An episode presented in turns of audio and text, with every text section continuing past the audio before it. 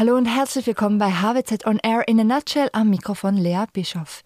Hybrid, weiblicher, agiler und digitaler. So wird die Arbeitswelt von morgen aussehen. Das sagt unser heutiger Gast Matthias Möllene. Er leitet das Center for Human Resources Management und Leadership an der HWZ und beobachtet die Veränderungen der Arbeitswelt ganz genau. Herzlich willkommen. Hallo Lea, freut mich. Matthias, ich habe jetzt schon einige Stichworte genannt. Mhm. Kannst du uns kurz beschreiben, wie sich die Arbeitswelt in den nächsten zehn Jahren verändert? Und wenn ich es wenn wirklich genau wüsste, dann säße ich wahrscheinlich nicht hier, sondern auf irgendeinem Prophetenthron. Aber was man eigentlich jetzt schon sehen kann, oder sie wird, die Arbeitswelt wird sicher noch digitaler. Wir sind digital unterwegs. Da hat sich schon einiges geändert, aber ich glaube, wir sind da noch nicht am, noch lange nicht am Ende. Also die Frage ist, was kriegen wir für digitale Unterstützung für bestimmte Tätigkeiten, wie viel Routine äh, kann man an Systeme äh, auslagern und solche Sachen. Und das wieder heißt auch, äh, wenn wir das konsequent nutzen, dass die Arbeitswelt auch hybrider wird so diese Idee, man geht halt jeden Morgen ins Büro, setzt ganz einen Schreibtisch, schaltet den Computer ein und dann fängt man mal an zu arbeiten. Ich glaube, das muss, von der müssen wir uns irgendwann verabschieden. Sondern man wird es viel besser planen und überle überlegter damit umgehen. Hybrid heißt ja nicht, ich nehme meine Arbeit und mache sie von zu Hause aus, sondern ich strukturiere meine Arbeit anders. Ich glaube, das werden wir erleben. Andererseits werden wir auch sich ganz sicher erleben, das ist auch absehbar, dass, die, dass wir noch mehr zu einem Nachfragermarkt werden. Äh, Fachkräfte sind heute schon gesucht. Jetzt hat es gerade von, äh, von Arbeitnehmer Schweiz eine neue Studie gegeben vor ein paar Tagen, die wirklich erschreckende Zahlen prognostiziert, wie der Fachkräftemangel uns noch weiter äh, betrifft. Das heißt, die Unternehmen werden immer mehr überlegen müssen auf dem Arbeitsmarkt, äh, wie können sie sich um Arbeitnehmer bewerben. Also es wird sich wie umdrehen. Äh, das trifft nicht alle, sondern gerade die hochqualifizierten Fachkräfte. Äh, da wird sich der Markt äh, massiv verändern. Die Welt wird aber auch transparenter werden. dank diesen eben Daten, die es gibt, die man verfügbar hat, werden wir anders mit den Daten umgehen. Es wird, werden weniger so sozusagen Hinterhofpolitik machen, sondern es wird viel transparenter miteinander umgegangen werden. Und die Arbeitswelt wird wahrscheinlich auch weiblicher werden. Bleiben wir jetzt beim Thema Hybrid. Du hast schon gesagt, es wird ja. nicht mehr so sein. Wir werden alle ins Büro gehen, jeden Tag, ja. jeden Morgen um acht da sitzen. Kannst du so Beispiele von hybriden Organisationsformen aufzeigen? Wie müssen wir uns das vorstellen?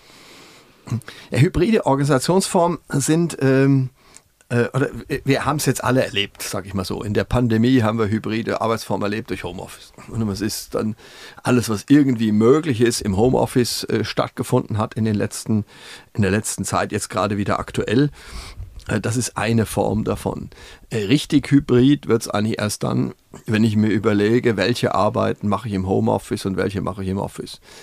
Und klar, wenn Homeoffice für alle angesagt ist, dann ist, ist das nicht die Frage, aber in normalen Zeiten außerhalb der Pandemie wird man sich das überlegen müssen. Wann mache ich Homeoffice und was mache ich im Homeoffice? Es hat, ihr kennt wahrscheinlich alle diese, dieses, äh, diese Geschichte, habt das auch mal von einem bekommen.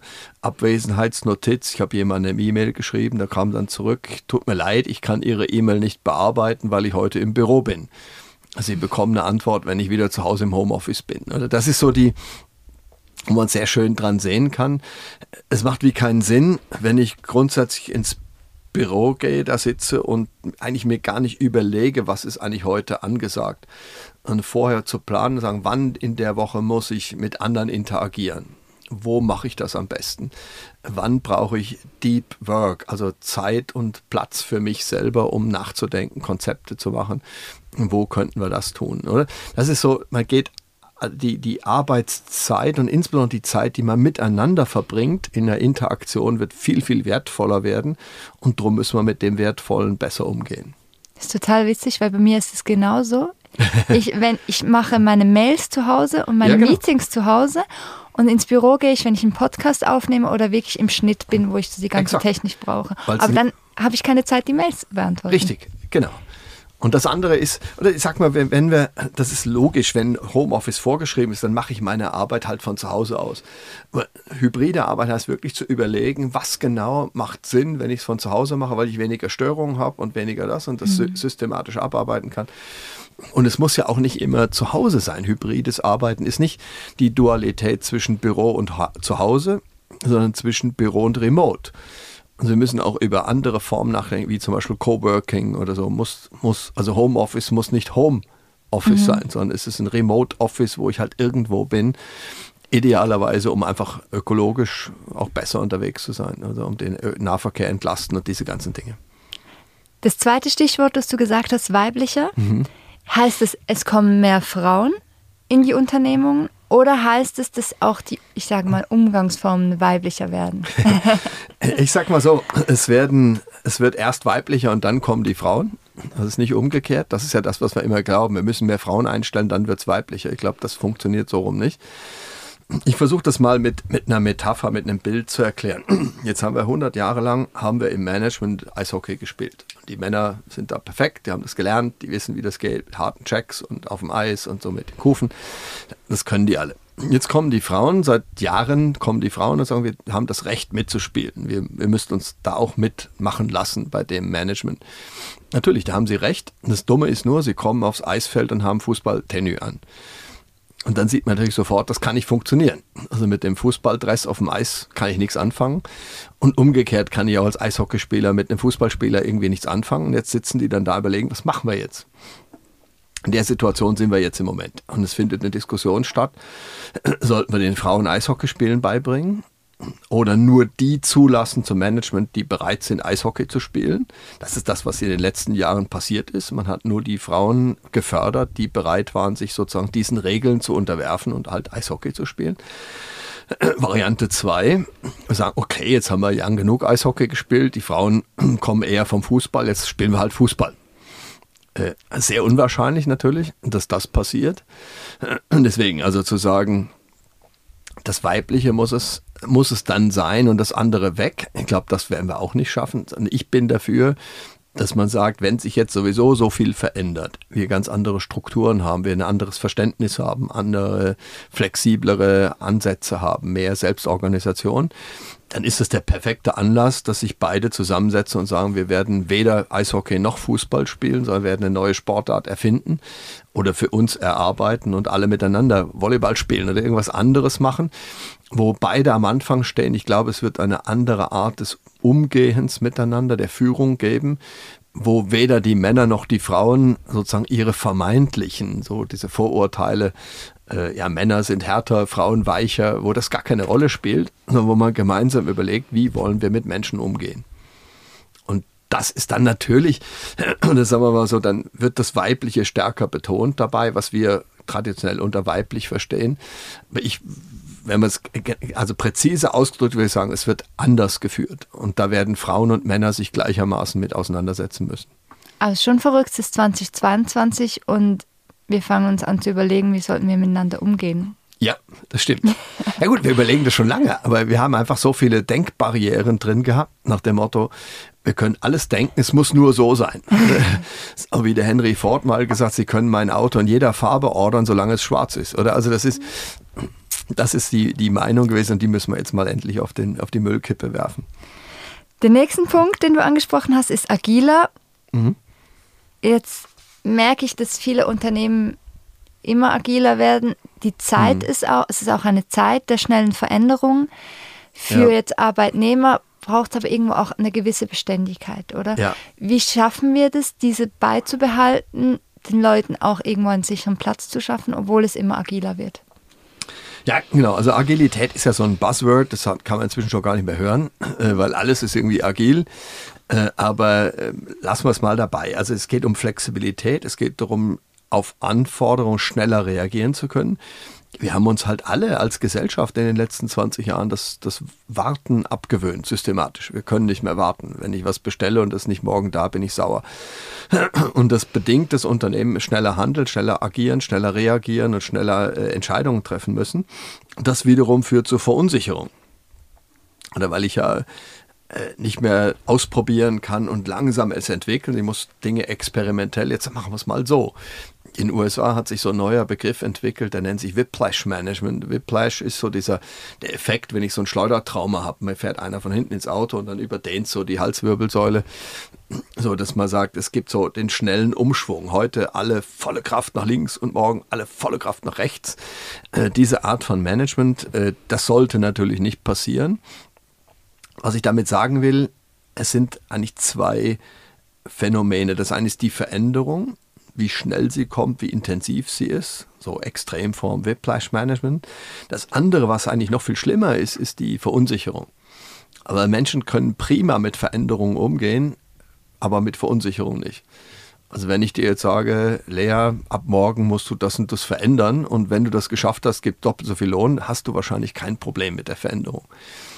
Aber Verunsicherung ist schwierig, wenn du nicht weißt, was passiert. Wenn du nicht weißt, was passiert, wenn du dich veränderst, wird es dann das Leben besser oder schlechter, so, dann ist schwierig. Wir müssen lernen, mit Verunsicherung besser umgehen zu können. Und dazu gibt es dieses ganz coole Konzept der psychologischen Sicherheit. Das ist in den Ende der 90er Jahre von Amy Edmondson, Harvard-Professorin, entwickelt worden.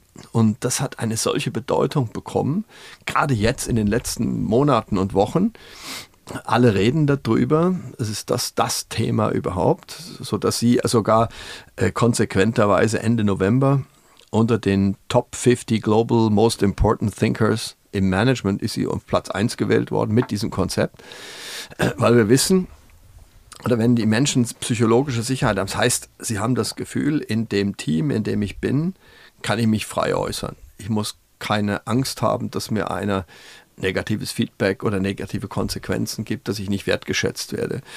Ich äh, muss nicht überlegen, wenn ich das jetzt sage, werden dann die anderen alle mit den Augen rollen und verrückt werden oder so. Sondern ich fühle mich sicher zu sagen, wenn ich glaube, ich möchte was sagen. Das ist psychologische Sicherheit. Und wir wissen, dass psychologische Sicherheit die Lernfähigkeit und die Veränderungsfähigkeit von Teams fundamental stärkt. Und wir wissen sogar aus einer Studie von Google, Projekt Aristoteles, dass es die Leistung, einen direkten Leistungsimpact hat. Also ich habe mehr Leistung und weniger Unsicherheit, wenn ich psychologische Sicherheit steigere. Und das geht ähm, über drei Faktoren. Das ist die, die, der Respekt, das Vertrauen und die Wertschätzung. Wenn ich an den drei Schrauben in die richtige Richtung drehe, erzeuge ich mehr psychologische Sicherheit, damit bessere Fähigkeit mit Unsicherheit umzugehen und mehr Leistung. Was will man mehr? Es ist aber, wenn ich dir so zuhöre, es ist schon viel, was sich jetzt langsam verändert. Es sind eigentlich Sachen, die wir wissen, die schon ja. vor Jahren ein Thema waren. Also Wertschätzung, wir wissen. Ja, genau. Warum machen wir es denn nicht? Wir sollten die Menschen wertschätzen. Und trotzdem habe ich das Gefühl, ist im Moment so eine Zeit des Wandels in, in diesen Bereichen. Ja. Welche Schritte muss man jetzt 2022 ergreifen, wenn man sie jetzt wirklich noch nicht ergriffen hat, um diesen Wandel nicht zu verpassen? Ja, es ist wirklich schon aller, allerhöchste Zeit. Also der Zug äh, hat schon, der Zugschaffner hat schon dreimal gepfiffen, der Zug fährt dann jetzt wirklich ab. Wir müssen da was machen. Und was wir tun müssen ist, äh, ich würde jetzt nicht alle Führungskräfte, die noch im alten Stil unterwegs sind, rausschmeißen. Aber wir müssen das Unternehmen vorbereiten, auf weniger direkte Führung, also mit weniger direkter Führung, klassischer Art auszukommen. Denn das haben wir ja gemerkt. Die Unternehmen, die voll auf diese alte Art äh, Anweisung und Kontrolle setzen, die haben alle massive Probleme in der, in der Homeoffice-Zeit gehabt. Wenn ich Menschen führen soll, die ich aber nicht kontrollieren kann, gab es sofort äh, größte Probleme. Also diese Art wie komme ich mit weniger klassischer direkter Führung aus? Ist das, äh, ist das wichtigste Thema, was ich jetzt noch mache, um den Wandel, oder jetzt noch machen kann, damit ich den Wandel nicht verpasse. Also weniger jetzt die Leute rausschmeißen, sondern wirklich zu überlegen, wie können wir Strukturen schaffen, wie kann man die, den Fokus der Menschen von der Vertikalen, dass sie alle nur auf ihren Boss schielen, was der macht und bloß das umsetzen, auf die Kooperation. Wir müssen von, äh, von der Machtausübung auf Kooperation wechseln. Ein weiteres Stichwort, das du mir im Vorgespräch gegeben hast, ist das Thema Followership. Kannst du hier noch etwas dazu sagen? ja, ja, es gibt ja diesen alten Spruch, uh, there's no leader without follower. Du kannst kein Leader sein, wenn du keine Follower hast. Ich glaube, das ist etwas, was, ähm, was vernachlässigt wurde. Da spreche ich jetzt unsere, unsere Forschung an, an der ist, da sind wir dran, an der HWZ. Weil es gibt u viel Material, das weißt du ja auch, äh, über Leadership. Da kann man wochenlang kann man tolle Sachen lesen. über Followership gibt es wenig.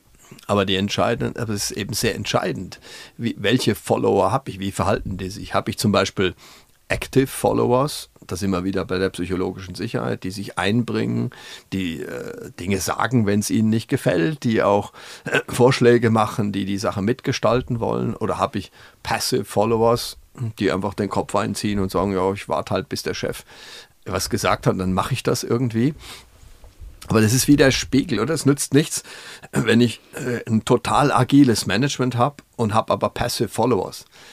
Dann das funktioniert nicht. Wenn ich von denen erwarte, dass sie plötzlich mitunternehmerisch sind, dass sie äh, teilautonom oder autonom unterwegs sind, ich führe sie aber nicht dahin, wird das nicht gelingen. Das heißt also auch die Follower sind ganz wichtig und wir sind der Meinung, es braucht noch viel mehr Forschung auch im Bereich Follower. Wie geht man damit um? Denn äh, Leader ohne Follower sind wirklich keine Leader. Vielen Dank, Matthias. Also, liebe Unternehmen, ihr habt es gehört, der Schaffner hat dreimal gepfiffen, der Zug fährt ab. ja. Letzte Chance. Matthias, vielen Dank, dass du da warst. Sehr gerne, vielen Dank.